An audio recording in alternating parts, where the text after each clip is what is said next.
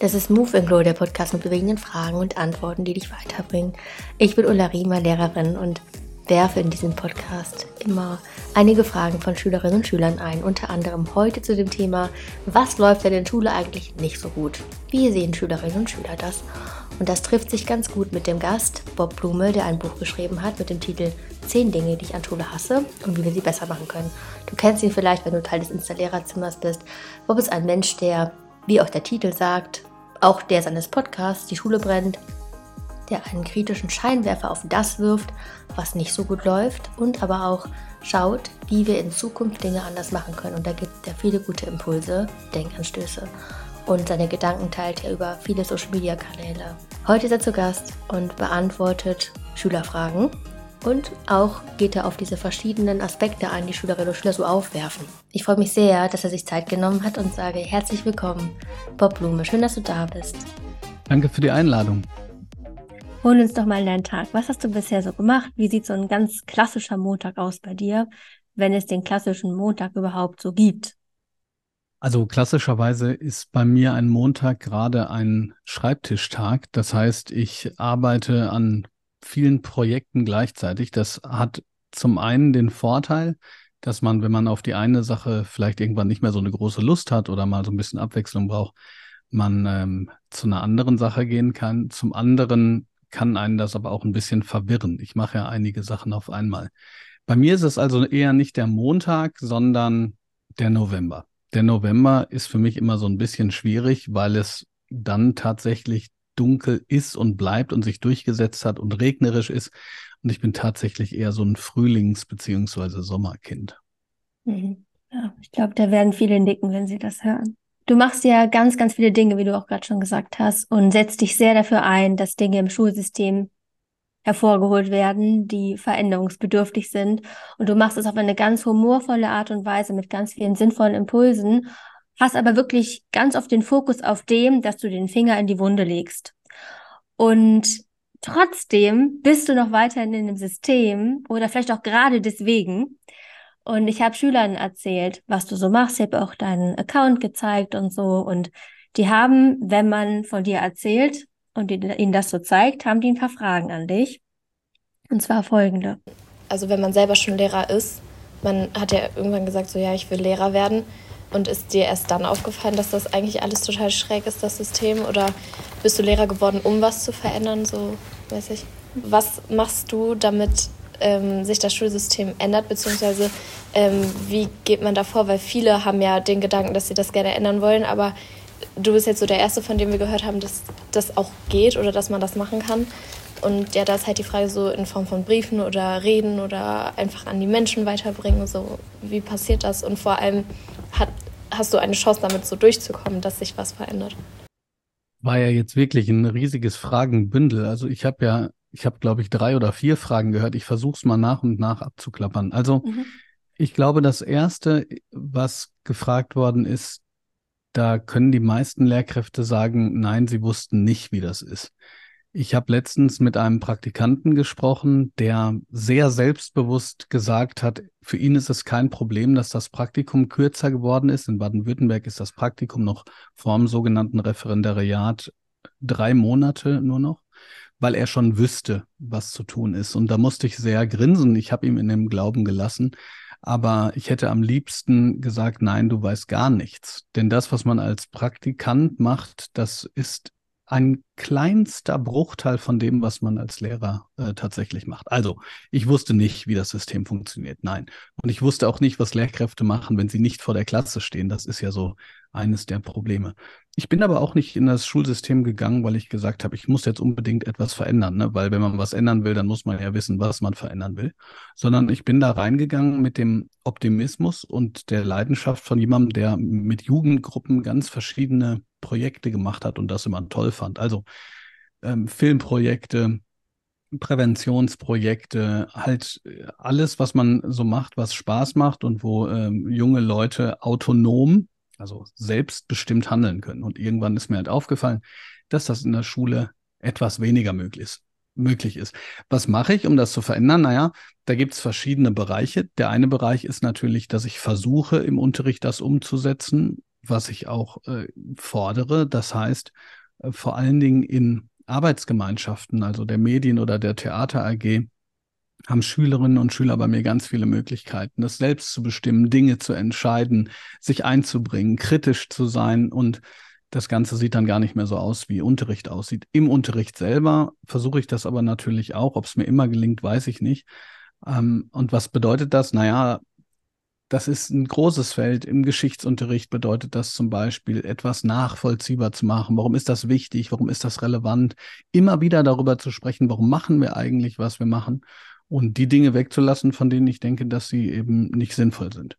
Also das ist sozusagen in meinem direkten Umfeld. In meiner Schule, das wäre die nächste Ebene, habe ich natürlich auch versucht, Dinge zu verändern, digital zu arbeiten. Da sind wir jetzt auch ähm, einige Schritte weitergekommen. Das heißt, als Lehrer oder als Lehrerin kann man sich ja auch in Entwicklungsgruppen ähm, betätigen und das machen. Na, und der andere, der, der letzte Bereich, das ist der, wo es so ein bisschen schwierig ist, weil sich der Erfolg da gar nicht so richtig nachprüfen lässt, nämlich so ein Instagram-Kanal beispielsweise, der kann halt Leute erfreuen, unterhalten oder ihnen Sinn geben. Der kann aber natürlich auch dafür sorgen, dass man die Möglichkeit hat, als Einzelperson mit Politikerinnen und Politikern zu sprechen, die zu beraten und dafür zu sorgen, dass auch von oben richtige Maßnahmen ergriffen werden. Ich glaube, ich würde mich selber zu groß machen, wenn ich jetzt sagen würde, äh, dass ich das nachprüfen kann, dass die Wirkung besteht. Aber wenn nicht nur ich, sondern viele andere Lehrerinnen und Lehrer auch, das muss man mal sagen, auch wenn die Namen vielleicht ähm, nicht so bekannt sind, versuchen eben über die Arbeit auch in Gremien und in der Politik dafür zu sorgen, dass sich das System auch von oben ändert. Und dadurch, dass das, wie es so schön heißt, ein sehr dickes Brett ist, sind wir da, glaube ich, noch lange Zeit mit beschäftigt, aber es lohnt sich. Ja, ich denke auch, deswegen, ich habe eben gesagt zwei Fragen, weil ich glaube, dieses mit dem siehst du da Chancen, dass sich was verändert? Das hast du auch schon oft in anderen Gesprächen, auch mit anderen, so gesagt, dass du vor allem sehr viel Idealismus hast bei dir und äh, dass du ja einfach weitermachst aus verschiedensten Gründen. Mm, und ich glaube auch, dass ein Punkt ist, den du auch gerade schon so ein bisschen angedeutet hast, dass man als Einzelperson, als Lehrperson eben schon ganz viel für sich verändern kann, wenn man mutige Schritte geht oder mal out of the box denkt. Und wenn du jetzt ich meine, wir brauchen ja, klar, es ist ein Podcast für Schülerinnen und Schüler, aber auch Lehrpersonen. Und ich glaube, das Geheimnis von motivierten und glücklichen SchülerInnen ist natürlich irgendwie auch so die glückliche Lehrperson, die irgendwie auch ihren Weg so findet, den du ja für dich unglaublich innovativ, bestärkend, inspirierend gehst. Und es gibt ja trotzdem auf der anderen Seite eben auch Lehrpersonen, die sagen, boah, ich weiß auch nicht. Und es gibt ja diese Aussteiger-Coaches, die dabei helfen, wieder aus dem Beruf herauszukommen, wenn man sich denkt, ach ne, verständlicherweise auch an einem gewissen Punkt zu sagen, jetzt reicht's mir aber auch. Und was würdest du denn dem entgegensetzen, wenn, also ich meine, es ist vollkommen berechtigt, ich will gar niemandem absprechen zu sagen, ich ziehe jetzt hier oder ich streiche die Segel. Aber wenn du jetzt so, das was wäre das Gegenteil von einem Aussteiger-Coach, vielleicht so ein Bleib dran Coach, was würdest du dem so für drei Motivationsdinge, so im inneren Monolog geben, den du dir vielleicht auch so drei Dinge sagst? Einmal dieses Motivieren für seine Unterrichtsvorbereitung, dann für diesen Gang in die Schule und für das Geschehen im Unterricht. Hast du so drei Impulse, so als Motivationshack, die du weitergeben würdest? Die Schwierigkeit besteht immer darin, dass das wichtigste Wort, wenn es um einzelne Lehrkräfte geht, eigentlich Haltung ist. Und Haltung kann man sich ganz schwer einimpfen. Haltung entsteht manchmal über einen sehr langen Zeitraum und hat mit den unterschiedlichsten Faktoren zu tun. Aber wenn es für mich so drei Dinge gäbe, die ich ja wichtig fände, wären, äh, wäre es vielleicht zum einen, die Welt geht nicht unter. Das ist der erste Tipp die Welt geht nicht unter, wenn man das Arbeitsblatt nicht mehr ähm, mit goldenen Streifen versieht, wenn man die Unterrichtsstunde nicht so zu Ende plant, dass man jede Minute begutachten kann oder wenn man was ganz anderes macht. Die Welt geht auch nicht unter, wenn man mal überhaupt nicht zum Thema kommt. Also die Welt geht einfach nicht unter. Das ist ähm, was, was ich zumindest lernen musste. Ältere Kolleginnen und Kollegen wissen das, aber ich glaube, dass das wichtig ist. Die Welt geht nicht unter. Die Welt geht übrigens auch nicht unter, wenn die ähm, Schülerinnen und Schüler mal nicht so dabei sind, wenn sie gelangweilt sind oder wenn man es nicht schafft, sie zu erreichen, die Welt geht nicht unter. Weil das Problem ist, wenn man sich zu viel Druck macht, jedes Mal das Rad neu zu erfinden, jedes Mal alles super innovativ und inspirierend zu machen und jedes Mal wirklich abzuliefern, dann kann das äh, irgendwann ziemlich belastend sein und äh, diese Belastung ist schlecht. Es ist auch schlecht, wenn einem alles egal ist. Ja, es geht nicht um eine Haltung, in der einem dann plötzlich alles egal ist, sondern es geht um eine Haltung, die positiv bejahend sagt, man kann sowieso nicht alles kontrollieren. Der zweite Punkt wäre, es ist völlig in Ordnung, wenn man mal nur ein, zwei Schülerinnen und Schüler erreicht und die inspiriert. Inspiration ist ein wahnsinnig großes Wort und ich habe das jetzt gerade wieder im Hinterkopf, weil ich mit Dirk von Gehlen, jemandem, der bei der Süddeutschen Zeitung in einem Think Tank arbeitet, für ähm, die nächste, also irgendwann kommende Folge von Die Schule brennt arbeitet. Und der hat davon gesprochen, dass Lehrkräfte ja dieses Zauber, diesen, dieses Wunder vollbringen können, ähm, junge Menschen zu inspirieren. Und wenn man da ein, zwei Schüler pro Unterrichtsstunde inspiriert, ich meine, wäre natürlich schön, wenn das nicht immer dieselben sind. Ja, also bei mir ist zum Beispiel so, ich gucke meistens auf denjenigen, der zusammensackt, weil es überhaupt nicht seins ist und überlege mir, wie schaffe ich es, den zu erreichen. Weil wenn ich den erreiche, dann sind meistens die anderen auch erreicht. Aber trotzdem zu, zu denken, man kann nicht immer mit allem alle erreichen. So, das wäre auch ein, das ist auch ein wichtiger Schritt.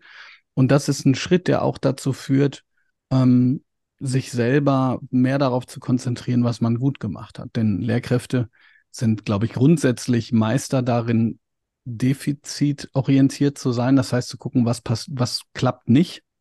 Bei Schülern im schlimmsten Fall sagen die ja, früher war alles besser und die Generation von heute und so. Das sind alles Dinge, kann man zwar sagen, aber die bringen ja, bringen ja nichts. Äh, dieses ähm, scharfe Schwert aber auch bei sich selber dann anzulegen. Und ich glaube, ähm, das Gegenteil ist richtig. Es, es wäre richtig zu sagen, okay, fünf Leute waren heute vielleicht gelangweilt, aber eigentlich ist viel wichtiger, zwei waren echt leidenschaftlich dabei und das ist super. Und der dritte Punkt ist kleine Schritte bei allem.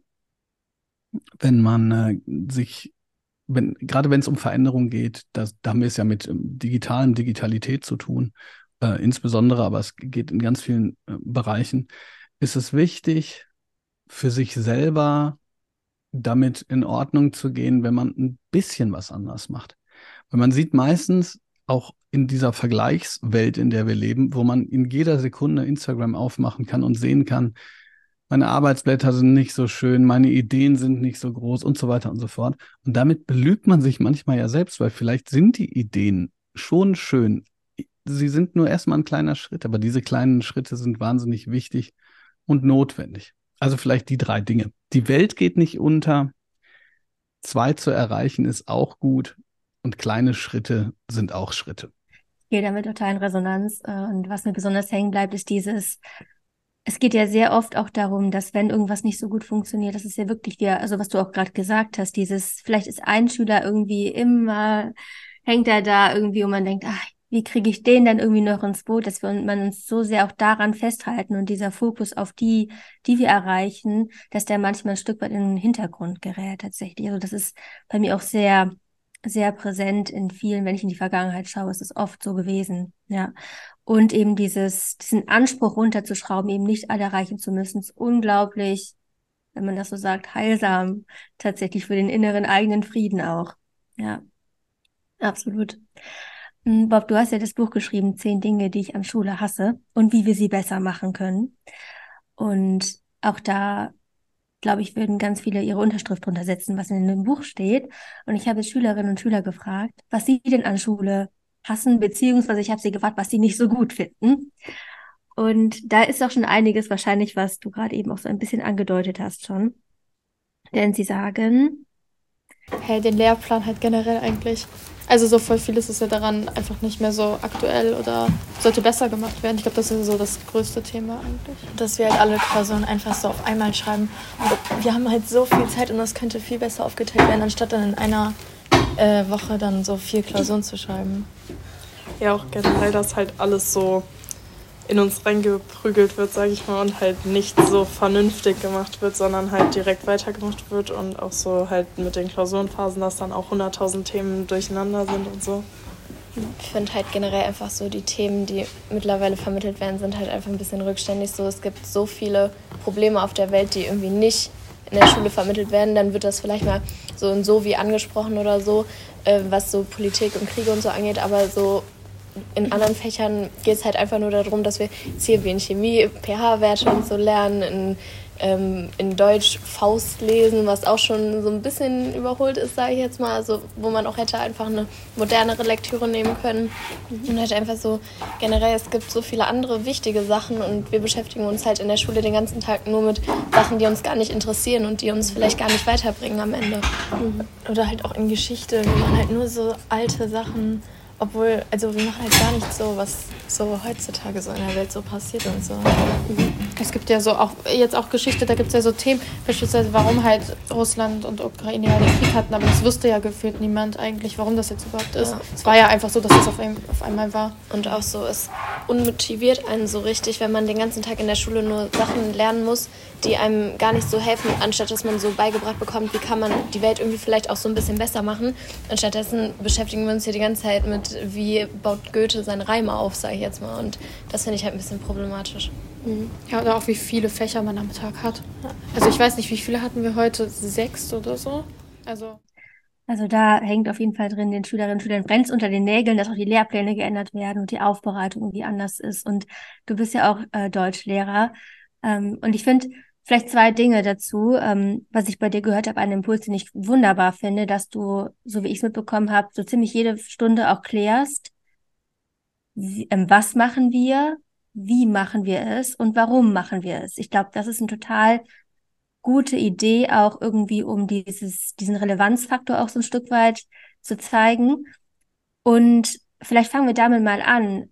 Wie würdest du denn, wenn wir jetzt mal bei dem Beispiel sind mit Goethes Faust, wie würdest du so eine Stunde unterrichten, dass du den Schülerinnen und Schülern klar machst, was, wie und warum? Jetzt muss ich mich ein bisschen zusammenreißen, um äh, nicht zu ausschweifend zu werden, weil gerade Goethes Faust natürlich ähm, ein perfektes Beispiel für den Teil von mir ist, der konservativ ist, also der zurückblickt. Ich habe mit einem Freund von mir, dem Sebastian Treitz, zur Goethes Faust während der Corona-Zeit jeweils einstündige YouTube-Videos zu ähm, allen Szenen gemacht. Also allen Szenen, wir haben es dann nicht durchgeschafft, aber die sind echt lang. Also wie gesagt, eine Stunde ähm, Dialoge. Die werden auch nicht von so vielen Leuten geguckt, aber die, die sie gucken, da passiert was wirklich Erstaunliches da schreiben dann Leute, ich nehme mal an, meistens Schülerinnen und Schüler drunter, wow, jetzt kapiere ich erstmal, was das für eine Relevanz hat, worum, worum es da eigentlich geht.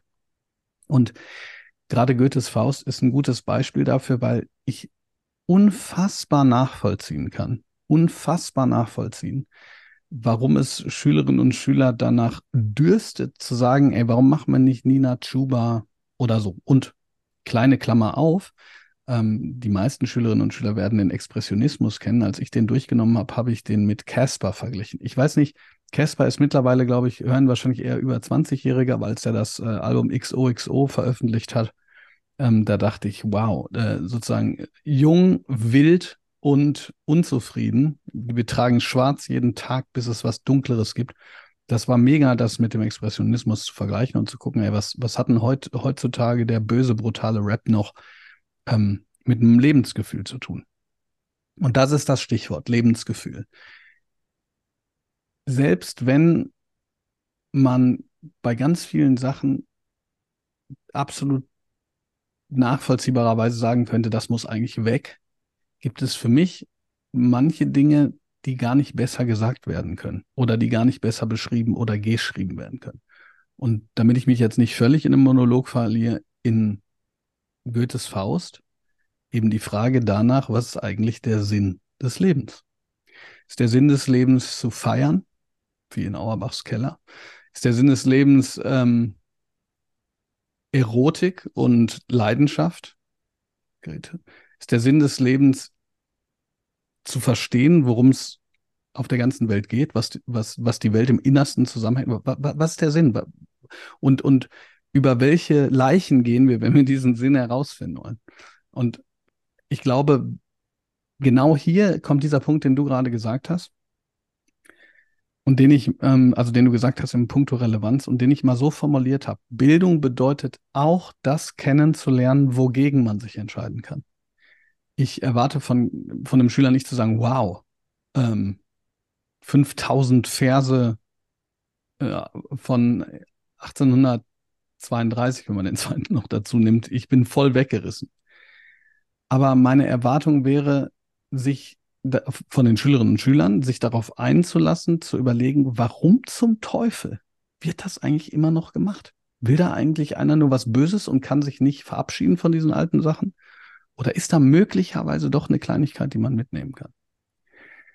Okay, das ist der eine. Und von, von Lehrkräften würde ich erwarten, das auch ähm, eben erklären zu können. Ne? Und um noch mal ganz kurz da zurückzukommen, als ich mit Sebastian Treitz auf den YouTube-Videos saß, haben wir, fanden wir es ganz lustig, dass wir, nachdem dieser lange Prolog und so vorbei ist,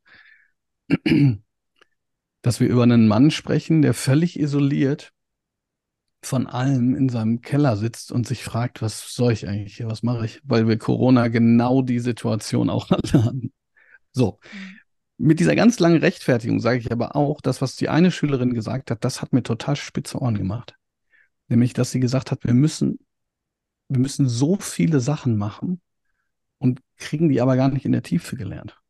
Das wiederum finde ich nämlich einen ganz zentralen Punkt, weil da viele Dinge mit, mit, ähm, mit ja, dran äh, hängen. Erstens, Schule funktioniert witzigerweise so und witzigerweise, eigentlich könnte man auch sagen traurigerweise, dass eine sogenannte Einheit damit aufhört, dass man eine Klausur schreibt. Und wenn man die Klausur schlecht schreibt, geht es trotzdem mit der anderen Einheit weiter. Was ja völlig verwirrend ist. Eigentlich müsste man ja sagen, okay, ich kann es nicht. Jetzt weiß ich auch, was ich nicht kann und jetzt, jetzt kann das Lernen eigentlich richtig losgehen. Aber das ist nicht so, sondern ähm, man hat diese Klausurenphasen, dann weiß man, was man kann oder was man nicht kann, zumindest auf kurzfristig, und dann geht irgendwas anderes weiter. Und ähm, das müsste verändert werden. Und der zweite Punkt ist, jetzt haben wir die, jetzt haben wir KI und ChatGPT und so. Und das kann man verwenden, man kann das verwenden, um besser zu werden, aber auch um schlechter zu werden. Und wenn jetzt jemand sagt, naja, aber in Schule geht es doch viel zu sehr darum, so ein großes, breites Bild, aber ein oberflächliches zu, zu finden, dann würde ich sagen, ja, das stimmt. Und da müssen wir ganz schnell gegensteuern, weil wenn man nur oberflächliches Wissen von allen Dingen hat, dann kann die KI das besser und sie wird es auch besser können. Deshalb geht es aus meiner Sicht halt viel mehr noch darum, ähm, die Tiefe zu verstehen. Und ich meine, man muss mal was dazu sagen. Also ich, im Podcast sprechen wir jetzt hier miteinander. Ähm, wenn ich, wenn ich in der Schule, äh, in den AGs sitze und so, dann, dann hampel ich auch rum und schrei und bin leidenschaftlich und freue mich und versuche die Schülerinnen und Schüler an, ein, einzubinden.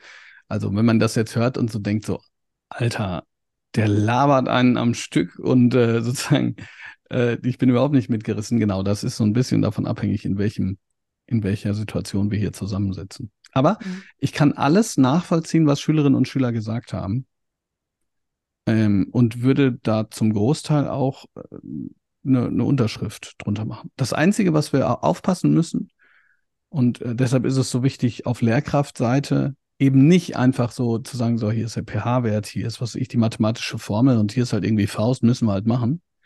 Wir müssen darauf aufpassen, dass nicht sich so eine,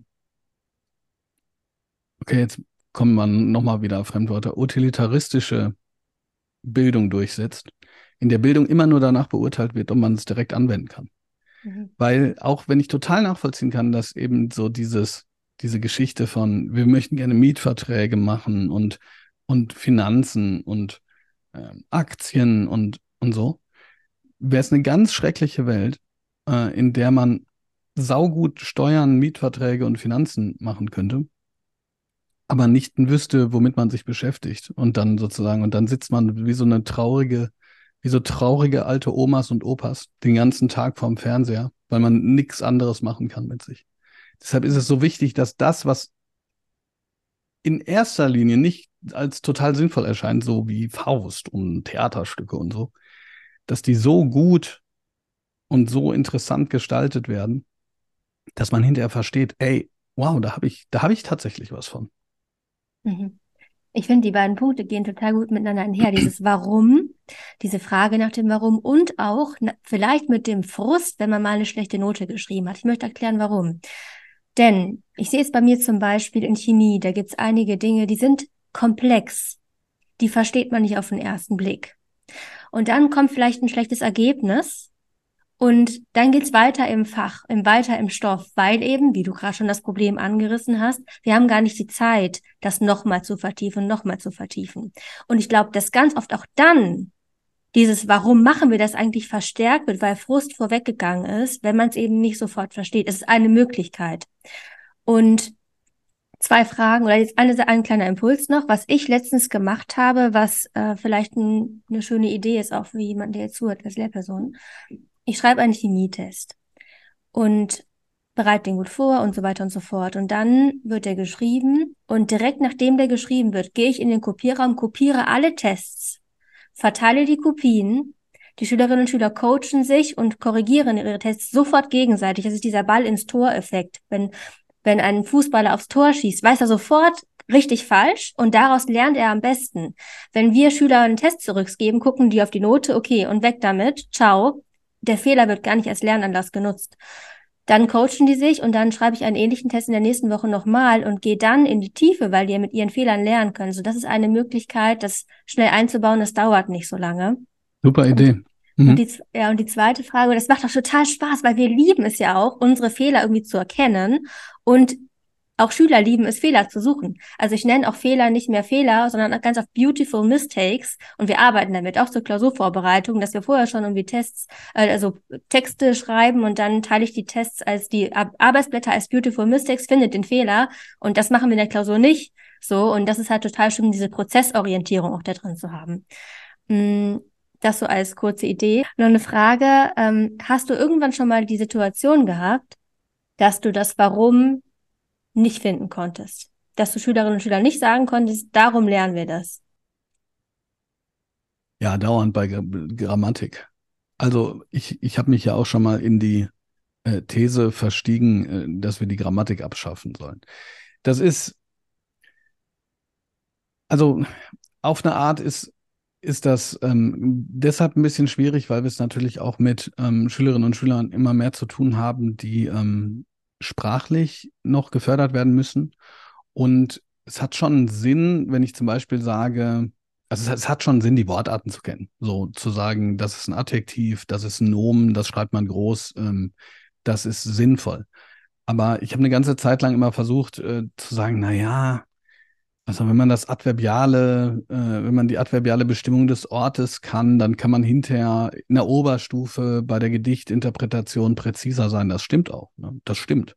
Ich kann, ich kann, je präziser ich Sprache benennen kann, desto präziser kann ich Sprache in unterschiedlichen Kontexten nennen. Nur, ach, das wird man auch im Proseminar, ähm, im, im Proseminar äh, Deutsch äh, hinkriegen dann erst. Es gibt, und es gibt schlicht sehr wenige Schülerinnen und Schüler, die selbst im Abitur sowas schreiben würden wie die adverbiale Bestimmung äh, des Ortes wird hier durch die Inversion zusätzlich betont. Wenn sie das machen, wäre natürlich geil, aber ähm, da geht es, da geht's, glaube ich, um andere Sachen. Und ähm, trotzdem ist das so, dass halt Leute, die in verschiedenen Ebenen arbeiten, irgendwelche neuen Referenz, Referenzrahmen sich überlegen und dann muss das halt gemacht werden. Und dann muss man in der siebten Klasse halt, ja, den Unterschied zwischen eben einer adverbialen Bestimmung des Ortes und einem Prädikat, Prädi, Prädikativobjekt, ich weiß es gerade selber nicht äh, erklären. Und ähm, ehrlich gesagt, ich hatte auch schon lustige Grammatikstunden, so ist es nicht. Ne? Dann sucht man sich halt irgendwie was, was witzig ist. Aber das Problem ist halt, dass, ähm, dass dadurch natürlich die Zeit genommen wird für etwas, was viel wichtiger ist. Nämlich Lust zu haben zu schreiben zum Beispiel. Weil wenn man Lust hat zu schreiben und tatsächlich es schafft, ähm, sich da zu verbessern und zu merken, oh wow, da, da tut sich was, ist das mit nichts zu ersetzen. Ne? Und letzter Punkt. Als ich mein Germanistikstudium angefangen habe, ich war auf einer Reformschule und in der Reformschule war vieles gut und einiges nicht so gut. Und haben wir so gut wie keine Grammatik gemacht. Ich sage nicht, dass das gut ist. Ich sage nur, ich habe mein Germanistikstudium angefangen, ohne zu wissen, was Subjekt, Prädikat und Objekt ist. Und das habe ich sowas von schnell gelernt. Sowas von schnell. Also, das war überhaupt kein Problem. Ein Problem war für diejenigen, die nicht so richtig Bock hatten zu schreiben, ihre Hausauf Hausarbeiten fertigzusstellen. So dieses typische, oh, ich warte, bis ich genug Druck habe. Das hatte ich nie. Niemals. Ich alter Streber. Weil ich so einen Bock hatte zu schreiben. Mhm. So, und deshalb, ähm, manche Sachen lassen sich nachholen. Ne? Zum Beispiel formale Sachen lassen sich nachholen. Wenn man nie ein Komma setzt und sich das mit WhatsApp abtrainiert, ah, wird es immer schwieriger. Aber, aber so Bestimmungen und Definitionen lassen sich nachholen, wenn man Bock hat.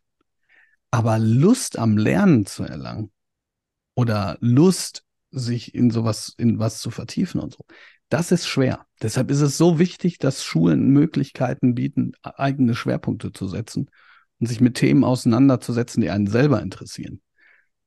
Denn die Welt draußen ist nicht einfacher geworden. Ja, also es gibt so vieles, was man machen kann.